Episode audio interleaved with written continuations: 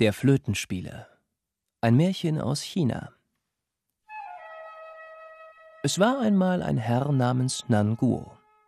Er lebte in der alten chinesischen Dynastie Qi. Beruflich hatte er nie Erfolg. Warum auch? Er hatte ja gar keine Ausbildung. Nan Guo war immer nur als Aushilfe beschäftigt. Zum Beispiel in der Viehzucht. Dabei konnte er den Geruch dort überhaupt nicht leiden.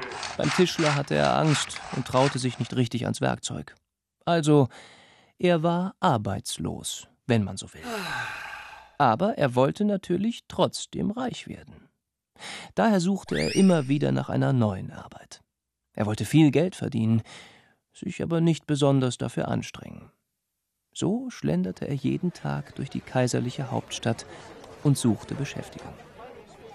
Eines Tages entdeckte er an der Stadtmauer eine Gruppe von Menschen, die sich um eine Ankündigung scharten. Es war eine kaiserliche Ausschreibung. Kaiser Yuan Wang rekrutiert Musiker im ganzen Land.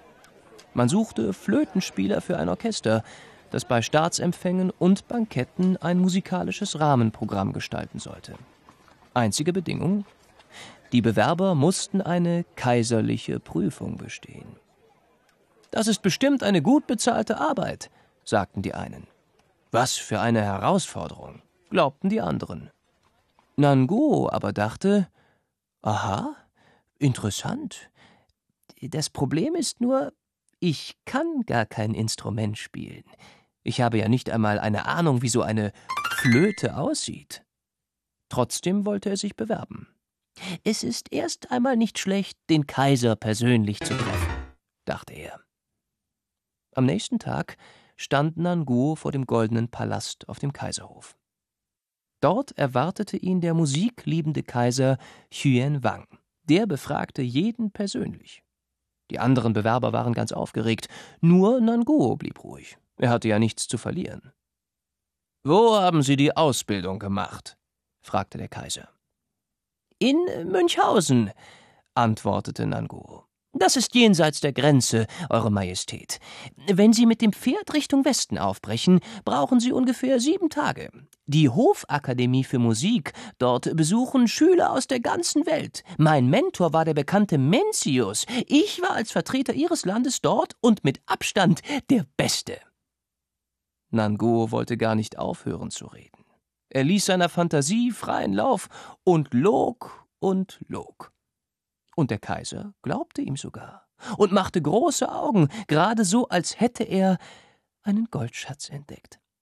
Nach dem Abschluss war ich im Orchester dort als erster Spieler. Viele standen vor der Tür Schlange, um von mir die hohe Kunst des Flötenspielens zu lernen, fuhr Nanguo fort. Genug, genug, unterbrach ihn der Kaiser.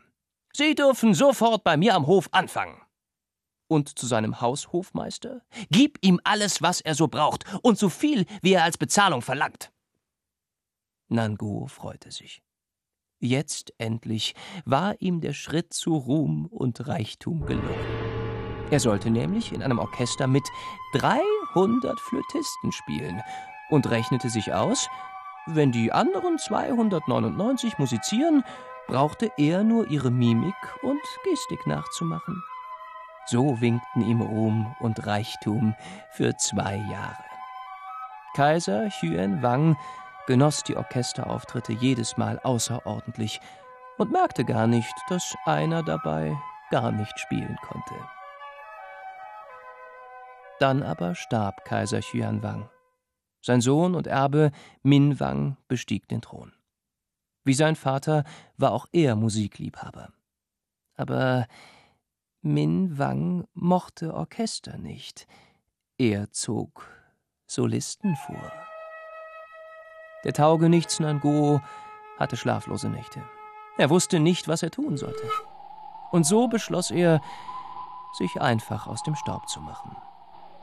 Und wenn er nicht gestorben ist, dann lebt er noch heute irgendwo auf der Welt. Seine Flöte aber blieb am Hof des Kaisers liegen.